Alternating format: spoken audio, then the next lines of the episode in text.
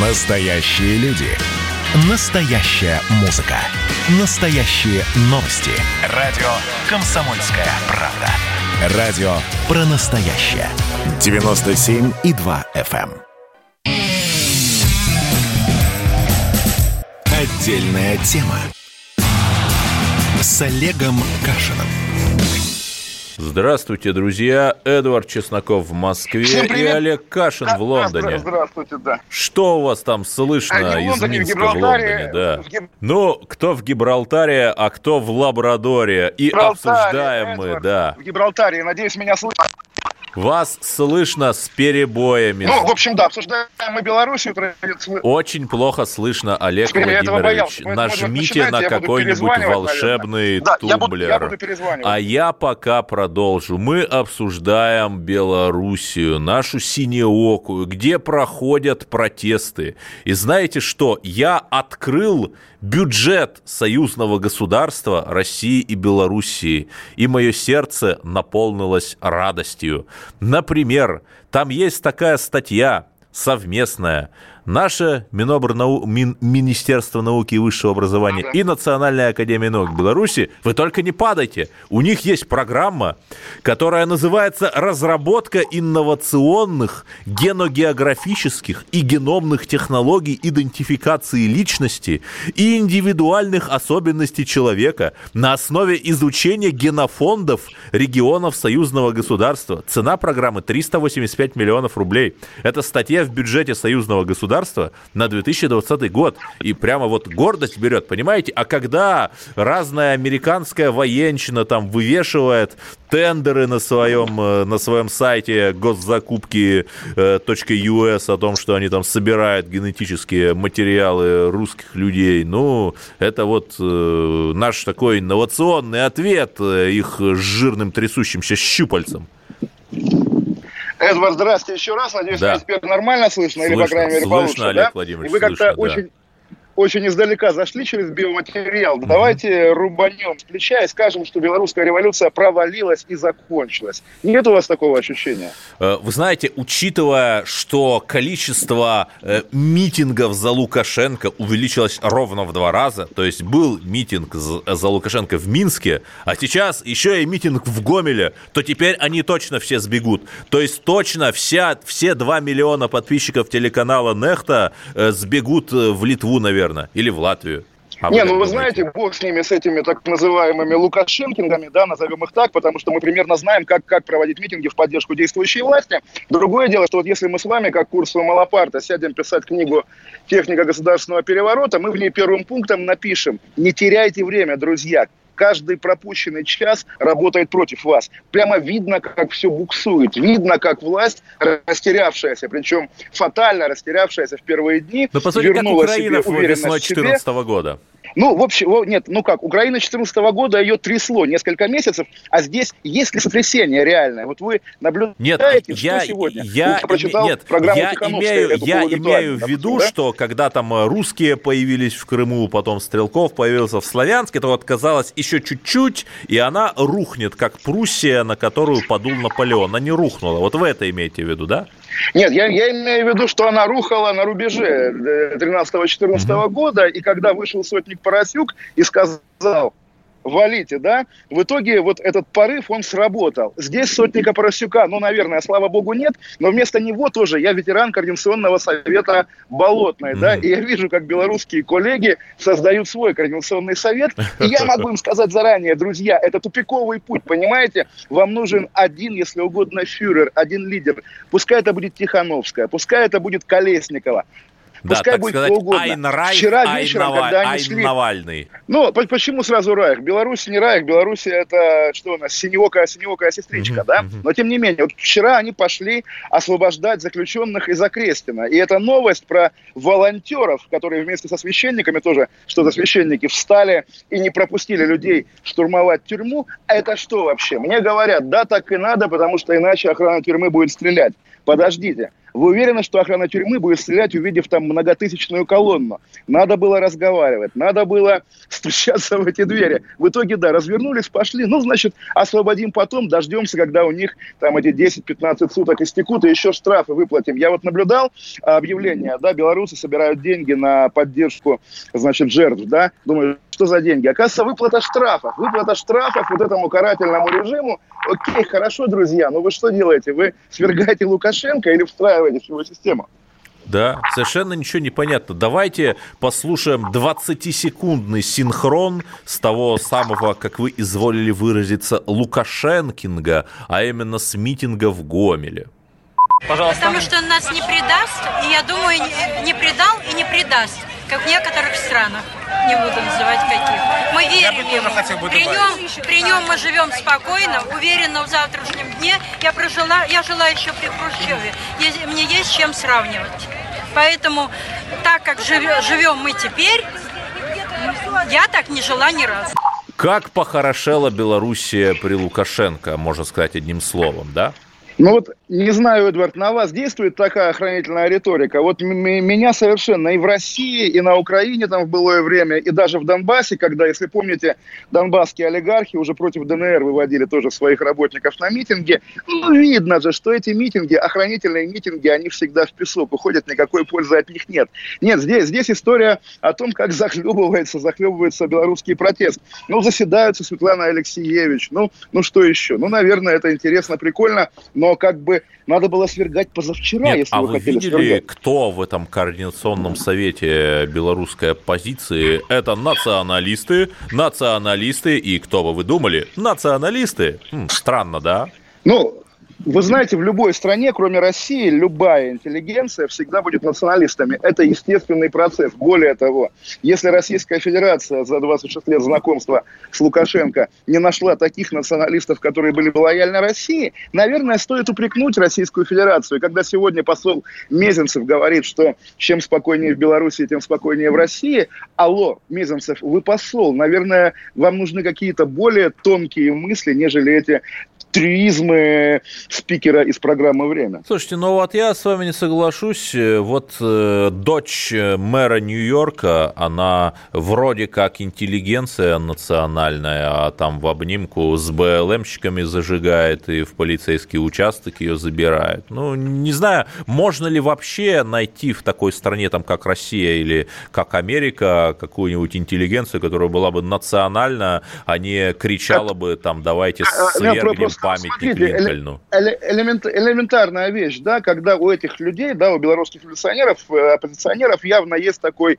якорек, да, в речах. Белорусы мы прекрасные, белорусы мы великолепные. Мы лучше белорусы России. мы офигенные а, неважно, вот просто белорусы мы прекрасные. Представьте российского активиста, даже Навального, который говорит, русские мы лучше всех, русские мы отличные. Да, который слушайте, бы хотя бы его тут же, с флагами России. Хотя бы флагами России или, окей, флагами другой какой-то России, которую вот они хотят сделать на месте Российской Федерации. Там, не знаю, черно-желто-белый, красный серпом и молотом, что угодно. Я тоже помню Болотную, извините, когда больше всего было оранжевых флагов движения «Солидарность», когда редкий триколор российский российский вызывал Нет, ну, понятно, что удивление. украинская Ого, тема, да. она так провоцировала такой троллинг в большом масштабе. Но смотрите, что делает Лукашенко. Он вдруг заговорил, что если он уйдет, то страшно сказать, к 30-му году в детсадах будут белорусский язык насаждать, а будто бы этого сейчас не происходило. Да, и как будто бы сейчас лично Александр Григорьевич его не насаждал. Да, Конечно, что, это видимо, пародия, это какие-то того... инопланетяне. Вот было, я еще помню, в 2007 году было написано «Железнодорожный вокзал Минск». Сейчас «Чугуночный вокзал Минск». Понимаете? Это инопланетяне, видимо, какие-то ночью, да. когда Лукашенко спит, тайно приходит и меняют вывески с русских на нерусские. Полуденный, да? полуденный, полуденный бок, э, полуночный бок тоже меня поражало всегда в белорусских железных дорогах. Но смотрите, вот на самом деле мы видели Лукашенко все-таки, и это остается навсегда, это воспоминание, этот опыт. Какой он был вчера на заводе, какой он был позавчера на митинге, вот этот испуганный, сломленный старик. И если он остается, как он с этим воспоминанием будет существовать арестовать, или его будут вымарывать, да, удалять с Ютуба видео его выступлений и запрещать об этом вспоминать. Ведь он же сломался, нет? Да, абсолютно верно. То есть, ну, человеку нечего предложить. То есть, там, отмотайте назад, уберите слово коронавирус, и получится там та же самая риторика, которая, ну, наверное, хорошо бы там восходила в 95-м году, что не дадим э, заводы разбазарить олигархам, а сейчас э, как и другого хотят. Ой, вы напомнили, кстати говоря, про коронавирус все-таки, да, Лукашенко в том числе не любят, да, объективно не любят за ковид-диссидентство. Uh-huh. Ну, очевидно, такой сумасшедший диктатор, который, значит, э, не стал бороться с коронавирусом коронавирусом. Как теперь на митингах, причем, окей, и на антилукашенковских, и на пролукашенковских соблюдается социальная дистанция? Да никак не Нет же ее, более того, более того, были дискуссии, и вспоминаем БЛМ, то же самое. В Америке mm-hmm. люди, там, в Нью-Йорке мы наблюдали морги в Центральном парке, а вдруг оказывается, что митинговать можно. И сами врачи, участвующие в протестах, говорят, а правильно, правильно, потому Нет, что ну, есть так, вещи потому важнее. Что если сковырнуть гадину поможет э, митинг, то какая разница там на некоторое количество афроамериканцев, которые умрут от коронавируса, вот этим вот людям, которые вдохновляют эти митинги? Конечно, никакой. Ну, Другое дело, что в Беларуси мы, наверное, никогда не узнаем статистику по коронавирусу, тем более после протестов, поскольку, ну да, официально оказалось, что это, в этой республике ген победителей, который, собственно, позволяет его переносить на ногах. Ну, в общем, нормально. И слушайте, на самом деле, вот оборачиваясь назад, конечно, они потом будут долго пилить опилки и спрашивать, почему они проиграли. В следующем а мы, мы блоке поможем. мы позвоним через в пару Минск. минут, конечно. Оставайтесь да. с нами. Позвоним, позвоним обязательно, да. Отдельная тема с Олегом Кашиным. Георгий Бофт. Политолог, журналист, магистр Колумбийского университета, обладатель премии «Золотое перо России» и ведущий радио «Комсомольская правда». Авторскую программу Георгия Георгиевича «Бофт знает». Слушайте каждый четверг в 17.00 по московскому времени. А что такое деньги по сравнению с большой геополитикой? Мы денег тут не считаем.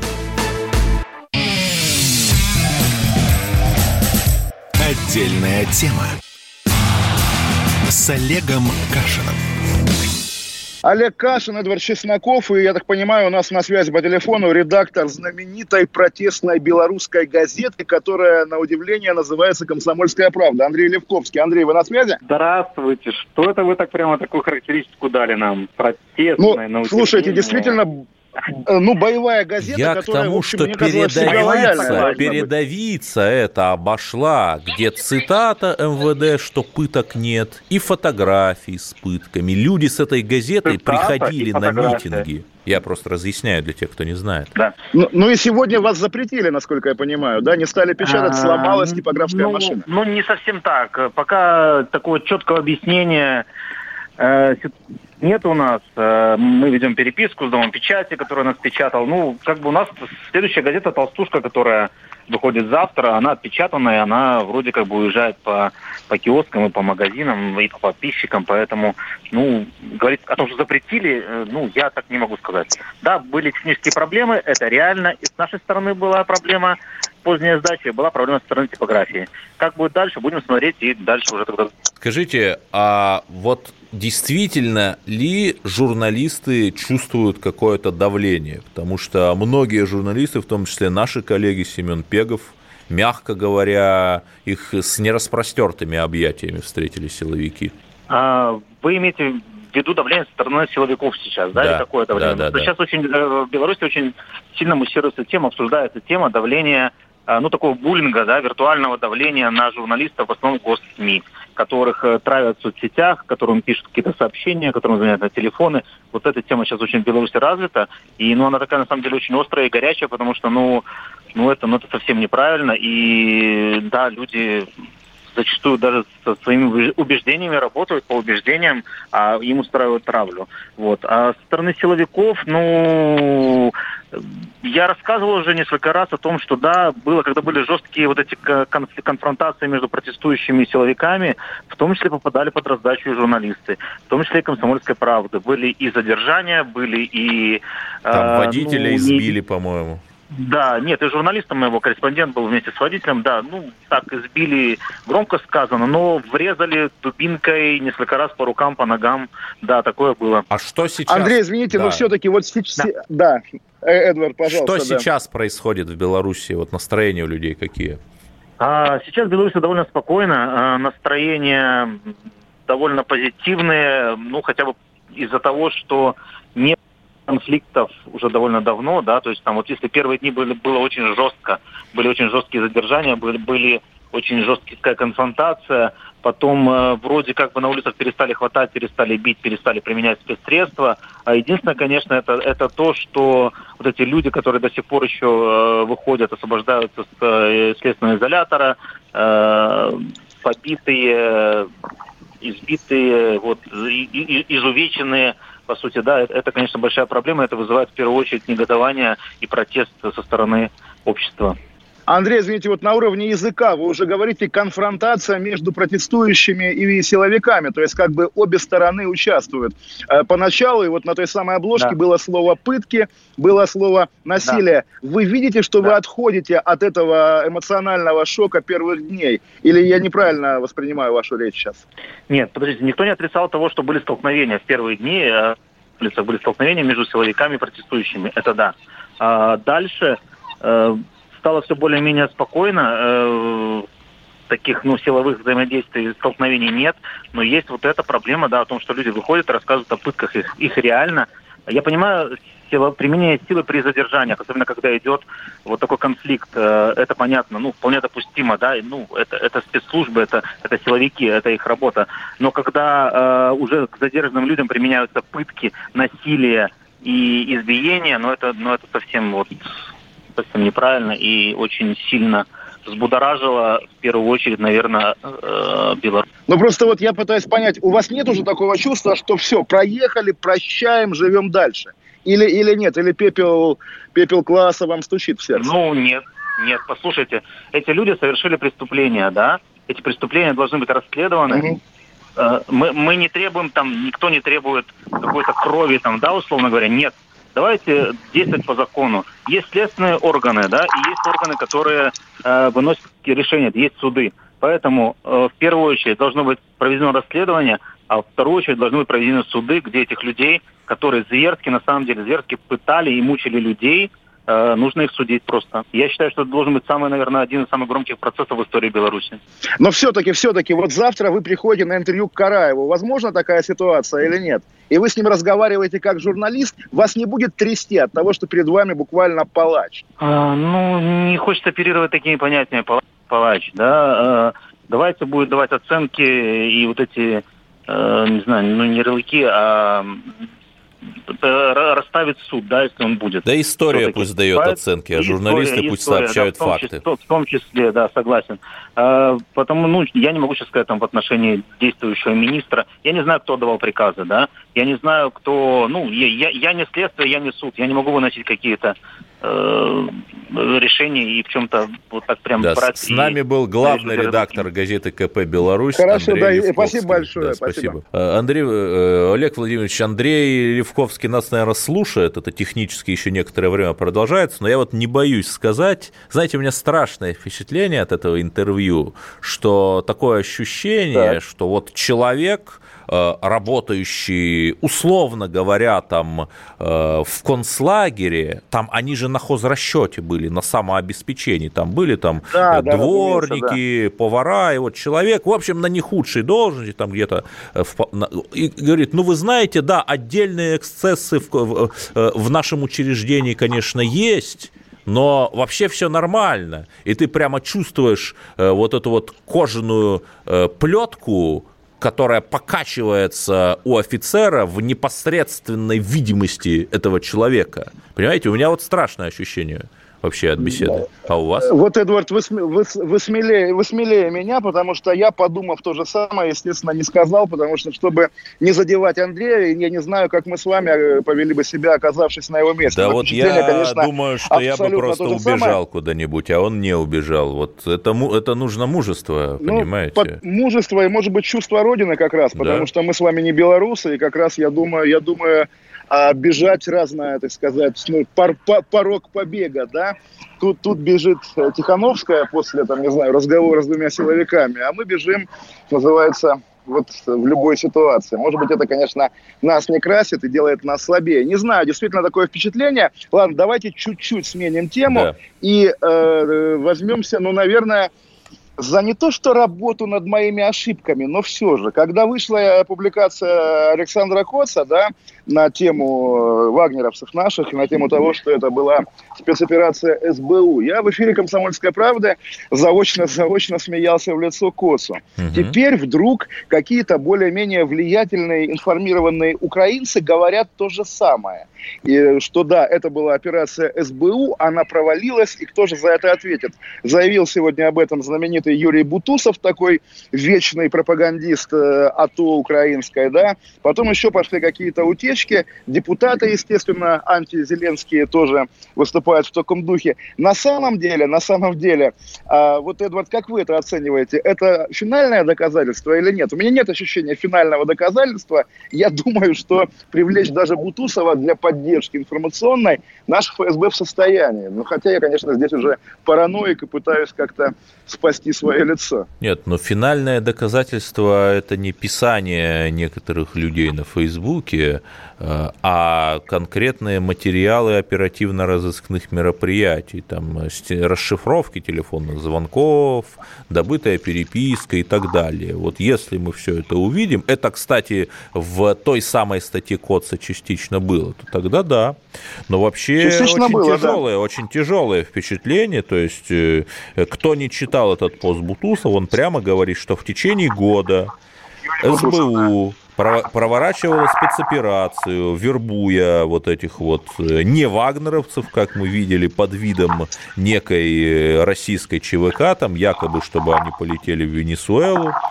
Потом эти люди участвовали в э, конфликте в Донбассе. И, ну, это опять-таки со слов Бутусова, в ходе виртуального собеседования с их рекрутером, который, как выяснилось, был офицерам СБУ под прикрытием. Они, это еще раз Бутусов пишет, на видео рассказывали о том, пишет, как да. они в Донбассе там сражались, и что они делали, что там чуть ли не Боинг сбили и так далее, и так далее, как пишет Бутусов. Вы знаете, Эдвард, тут уже у нас остается мало времени. Я хочу еще обратиться к одному косвенному такому важному свидетельству. Вчера интервью Захара Прилепина, гениальное совершенно. Вы не видели? Нет. На его же сайте «Свободная пресса». А, он у себя, он, он сам у себя что, интервью да, вот, берет, да?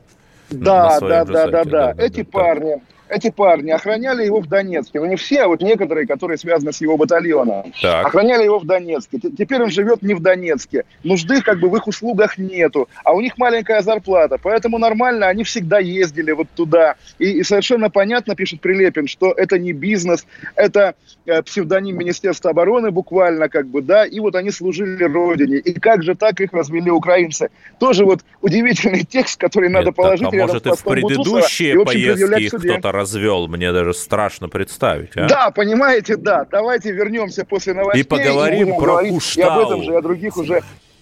Да, и Куштау, конечно. С Олегом Кашином. Как дела, Россия? Ватсап-страна! Это то, что обсуждается и то, что волнует. Это ваши сообщения в прямом эфире, в том числе и голосовые.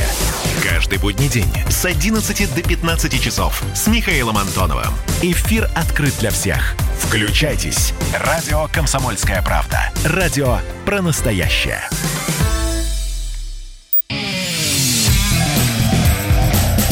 Отдельная тема с Олегом Кашиным.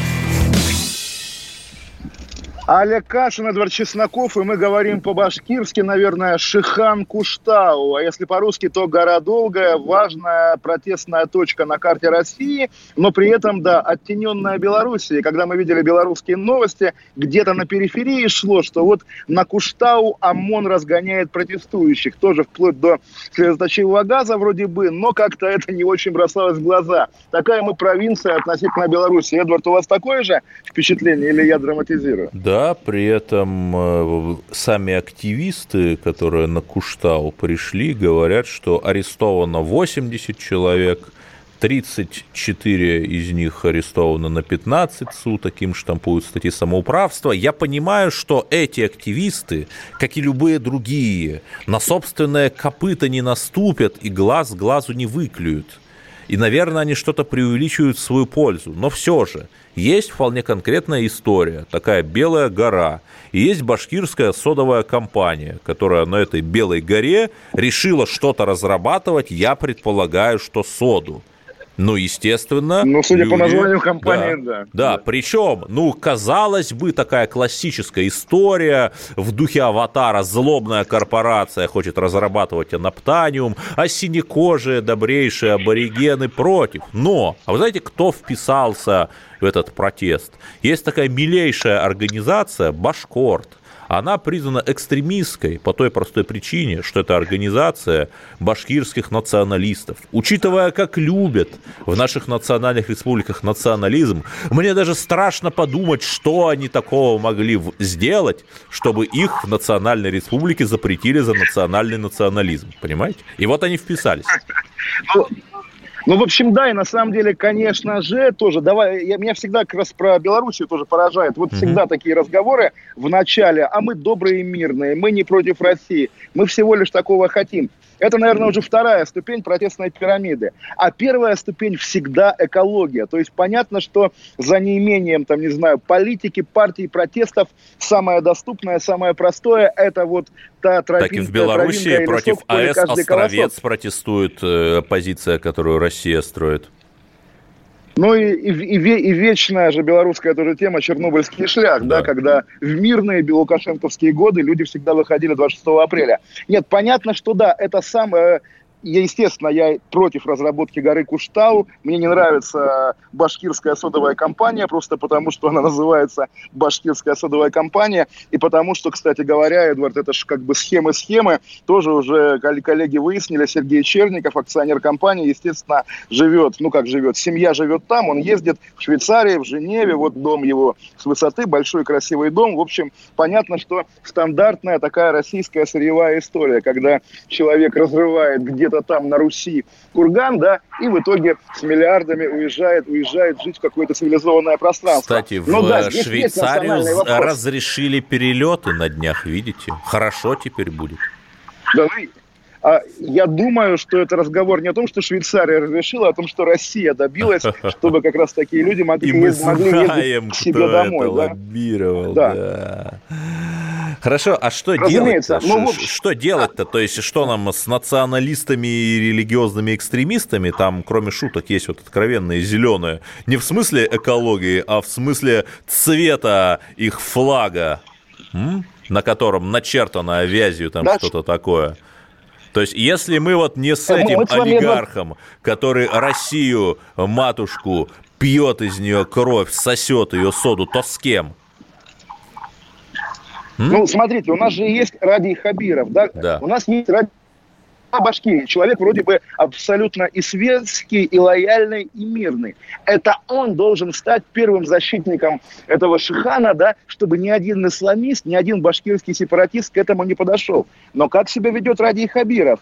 Он в итоге явился на переговоры с протестующими или тоже счел это Нет, не там своим очень уровнем? интересно. Обещал, но не пришел сначала, э, сначала он э, выступал за разработку соды, потом там произошли вот эта вот история с разгоном лагеря тех, кого называют экологами, и Ради Хабиров как-то вот выразил готовность встретиться, потом опять сказал, что не будет встречаться с Башкортом, экстремистской организацией, за что, кстати, его невозможно осуждать, но потом в каком-то небольшом формате вот с некими общественными активистами он все-таки встретился. Вот это последняя новость.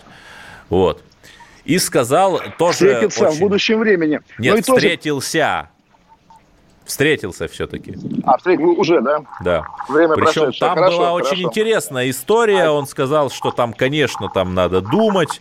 Э, в общем, уже не стал так э, явно выступать за э, разработку этой игры Куштау. Но интересная вещь. Там вот когда был разгон этого лагеря активистов, то в нем обвиняли начальника, главу местного района.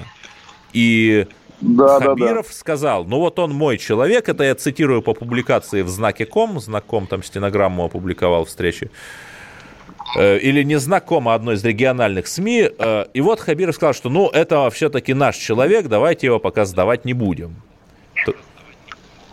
Слушайте, а вы верите, что глава района может принять решение о разгоне ОМОНом какого-то палаточного лагеря? Вот я что-то как-то подозреваю, что в таких случаях даже Москву запрашивают. Или я тоже преувеличиваю нашу вертикаль? Слушайте, ну, учитывая, что разница во времени два часа, может быть, просто Москва уже спала, или нет, не знаю. Или еще спала. Вполне может Москва быть, понимаете, спала, вот вот какая-то такая, какая-то, то, такая совершенно региональное да, да. такое самоуправство, оно вполне себе возможно, понимаете? Самоуправство уже в контексте полицейских действий, да, да получается. Да, да. И тоже вопрос. Хорошо, то, что совершено, допустим, это превышение полномочий, да, допустим, это полицейская ошибка. Речи же вообще не идет о том, чтобы кто-то за нее был наказан. А в принципе с этого же начинается шаг к миру, да. Вот мы берем хотя бы, ладно, главу района, валим все на него. Неважно, чей он, хабировский, не хабировский, хорошо, он несет ответственность. А так опять получится, что как? Ну вот, пожалуйста, все виноваты, никто не отвечает. Ну вот э, конкретная история, я открываю знаком, там написано, что Хабиров заявил, что Куштау не будет разрабатываться, пока не будет найдено компромиссное решение. То есть вы чувствуете всю красоту этой формулировки? Да, да, конечно. Ну, так, слушайте, так было, допустим, с Химкинским лесом, который mm-hmm. лично президент России приостановил вырубать. Да, да а потом некто Юрий Кавелицын, Юрий Кавелицын э, написал статью в газете под названием «Химкинский тест».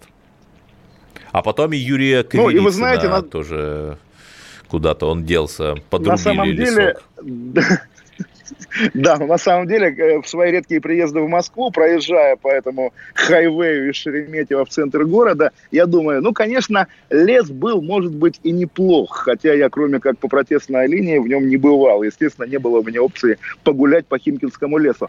А дорога, ну, хорошая дорога. Ну, понимаете, наверное, это прогресс, и, наверное, дикая природа как абсолют, это все-таки тоже миф, потому что если бы всегда ее оберегали, не было бы ни городов, ни предприятий, да, ни курортов, этом гору Ничего Куштау разрабатывать не надо, считает Кашин.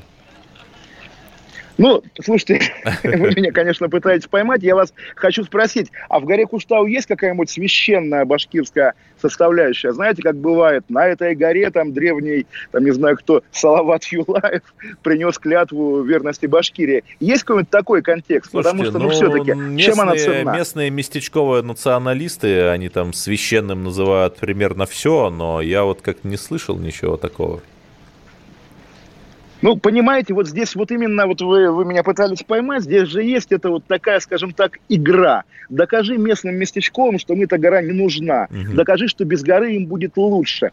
Каждый раз, когда возникает такая конфликтная ситуация, мы наблюдаем, что все согласовано принято решение, наверняка даже взятка заплачена и откат выдан. Нигде не учитывается общественное мнение. Люди, которые думали об разработке этого, этого кургана, да, этого, этой горы, они думали, предполагали, что местные жители могут пойти протестовать. Получается, что нет. Нет, абсолютно нет. То есть э, даже люди элементарно э, не заказали социологическое исследование. А что люди там думают о разработке этой горы? То есть опять у нас вот, есть и, новая, получается, у нас кто, есть кто новая нефть. Уже Ради Хабиров виноват, да. Ну, не знаю, да, понимаете, да. но он же не башкирская содовая компания. Это ему, наоборот, пришлось разруливать. Ну, он власть все-таки, да, и в сфере его ответственности все это происходит. Россия все-таки не такое дикое поле, где каждый, там, не знаю, содовый олигарх тоже, боже мой, вот пищевая сода, да, эти упаковочки желтые, это оно, это вот ради нее все, ради того, вот в каждом доме есть коробочка соды, оставшаяся с давних времен, которую как бы все боятся трогать, потому что никто не знает, зачем она уже нужна. Нет, но, но если мы не жалко. будем мы кормить не башкирскую содовую компанию, то нам придется какую? Белорусскую какую-то Мы будем кормить американскую компанию, да или нет? Ой, белорусскую, да, белорусскую это модно. По крайней мере, вот вчера тоже у нас было включение из Беларуси Варсобина, по-моему, как раз про mm-hmm. Беларусь Калий. и вот тоже ощущение, да. что заводы закроются, Мазов, Мазов, Белазов не будет, Калий-то останется, потому что сырье это всегда то, что последнее сдается, естественно. Ну, в общем, да. На самом деле желаем башкирскому народу, естественно, всяческой гармонии и согласия, потому что полицейские операции против протестующих – это самое зло, и когда до них доходит, уже понятно, что это поражение власти. Поэтому, собственно, здесь Радио Хабирову не зачет, даже если он не принимал решение о разгоне, а действительно это районный или московский уровень. А в следующем блоке мы поговорим о печальных вещах, о гибели русского генерала в Сирии, как такое могло быть, кто в этом виноват и самое главное, что делать, чтобы не гибли русские в Сирии. Оставайтесь на радио «Комсомольская правда». Вернемся через пару минут. Отдельная тема с Олегом Кашиным. Радио «Комсомольская правда» — это настоящая музыка. Я хочу быть с тобой. Напои меня водой твоей любви. На тебе, как на войне, а на войне, как на тебе. Настоящие эмоции. Это то, о чем я, в принципе, мечтал всю свою сознательную жизнь. И настоящие люди. Мы не просто вот придумали и пошли на полюс. Мы к этой цели своей, ну, лет 10 готовились, шли. Радио «Комсомольская правда». Живи настоящим. Отдельная тема с Олегом Кашиным. Олег Кашин, Эдвард Чесноков. Эдвард проанонсировал. Мы будем говорить о гибели российского генерала при подрыве колонны в Сирии под городом Дерезор. И, в общем, э, сказать, что генерал погибший, это генерал-майор Вячеслав Гладких, наверное, мы не можем, поскольку это анонимная утечка в телеграм-каналах. Официальных данных нет. И на сайте Кремля в 2016 году есть упоминание о Вячеславе Гладких, когда он получил звание генерал-майора. И в 2019 году в новостях о завершении окружного этапа всеармейских соревнований среди командиров Восточного военного округа. Если сейчас погиб он, то вот что у него остается вот в народной памяти о нем? Вот только эти два эпизода, и как-то, ну, я не могу сказать, да, что генерал это обязательно слава, но генерал, когда даже нет имени генерала, это тоже странно. Нет, Эдвард, это вечный наш разговор о ЧВК и о российских операциях за рубежом. Рейтинг был 80%. Если бы он баллотировался в президент, он бы просто всех вынес. Его все знали. Его э, прямо так и называли. Там он наш тигр, там и в Йемене сражался, и в Ливане сражался, и в Ираке американцев насекомил. А в итоге, в том числе поэтому, что он был распиарен как такая главная фигура, его и нашла ракета, выпущенная с американского беспилотника 3 января сего года, после чего и начался весь этот ад, который мы наблюдали в 2020 году. Так что, ну, не знаю, нужен ли нам народный генерал. Бонапарт. Ну, какие-то какие генералы, которых люди знают, по крайней мере, после смерти и возлагают цветочки к их памятнику, да, ну, по идее, как бы, а ради чего тогда все это, да, если даже нету имени и военная операция больше похожа на какую-то полицейскую оперативную под прикрытием. Я, может быть, драматизирую, но, по крайней мере, вот воспринимается так.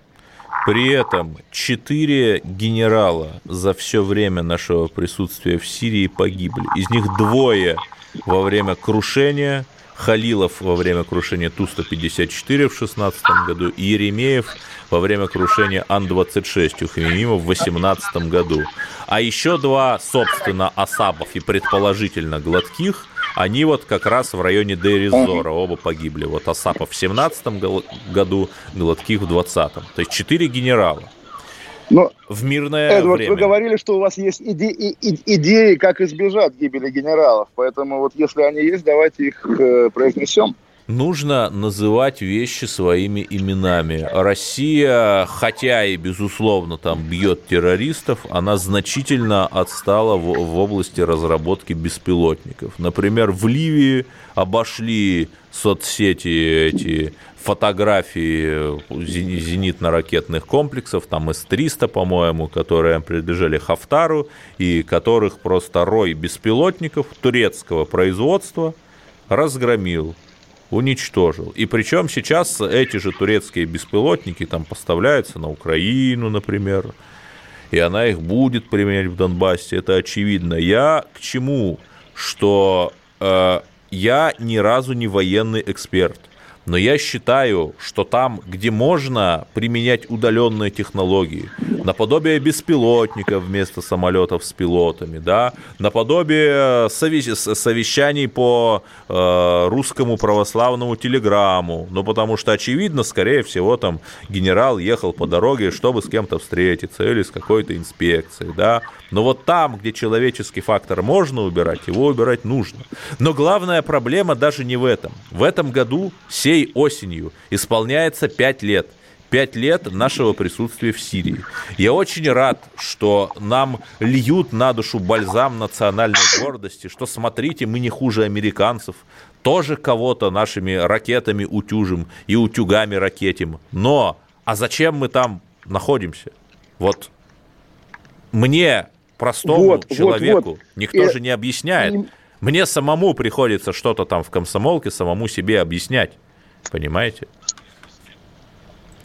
Именно, то есть вот когда мы начали говорить, как избежать гибели генералов, самый, ну такой, что называется, либеральный ответ, да, конечно, не воевать в Сирии. Не посылать но туда при этом генералов, я думал, причем... что, по крайней мере, вот я вам это скажу. Да, при, причем понятно а же, что там, где, да? условно говоря, один генерал, там понятно, что 10 или 20 рядовых. Пропорция же примерно такая, о них нам просто не говорят. Да ведь? И еще без счета тех людей, которые проходят по категории...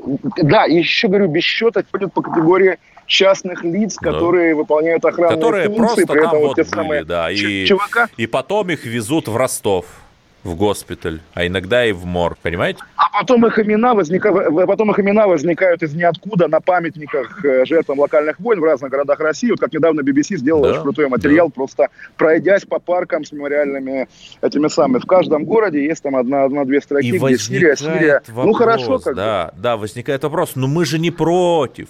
Мы же не против, чтобы наши ракеты уничтожали террористов. Мы не против, чтобы у нас была военная база, которую мы, кстати, очень незадорого арендуем. Мы не против и даже за, чтобы территория русского присутствия расширялась. Но, ну, объясните нам, зачем? Какой конкретно России профит? Да, мы уничтожаем террористов в Сирии, хорошо. Но подождите, но постоянно из недели в неделю приходит сообщение, что ФСБ кого-то арестовало на подходах каких-то подростков, халифатчиков малолетних. Нет, слава богу, что на подходах и они э, не успели взорваться где-то или открыть огонь. Но, Но не только халифатчиков, а, а сейчас еще будут, тогда? извините, да? АУЕ, а, ауешников, да? да. Но смысл тогда нашего да. присутствия еще дальше. Вот есть ли какие-то кейсы, когда бы российский бизнес поставлял что-либо в Сирию, чтобы мы туда КАМАЗы поставляли, или чтобы мы... Нет, я единственное, что слышал, это то, что Россия потратила 20 миллионов рублей на реконструкцию больницы в Латакии где-то. Нет, я очень счастлив, я очень счастлив, но сколько можно тратить? Давайте уже получать какие-то профиты от э, наших гениальных геополитических комбинаций. Или я не дело говорю? Если их не будет... Нет, вы говорите абсолютное дело, просто когда контрольные даты, когда надо будет уже сказать, все, все зря, давайте выводить войска, давайте Афганистан-2 нам не нужен. Когда? Где тут предел, опять же, общественного мнения, когда эта война станет в общем сознании, во всеобщем всероссийском порно бессмысленной, затратной и человека затратной Нет, но ну, в а, случае, авантюрой. если количество потерь повысится и станет неприемлемым, это вопрос уже психологии. Но, еще раз, я не против этой операции. Я ее в какой-то мере, в серьезной мере поддерживаю, но пусть нам объяснят, какой конкретный Зачем профит, она нужна, да, да, да. у простого там русского мужика с Рязанской области в том, что мы где-то вот там э, по Дейрезору ездим и подвергаем риску наших генералов. И вот мы ждем, и, вот пусть и я надеюсь, что мы услышим. Поправка, генера... поправка да. Это будет поправка генера... генерала Гладких. Объясните нам, зачем это нужно. До завтра. Олег Кашин, Эдвард Чесноков. Отдельная тема. Отдельная тема. С Олегом Кашином.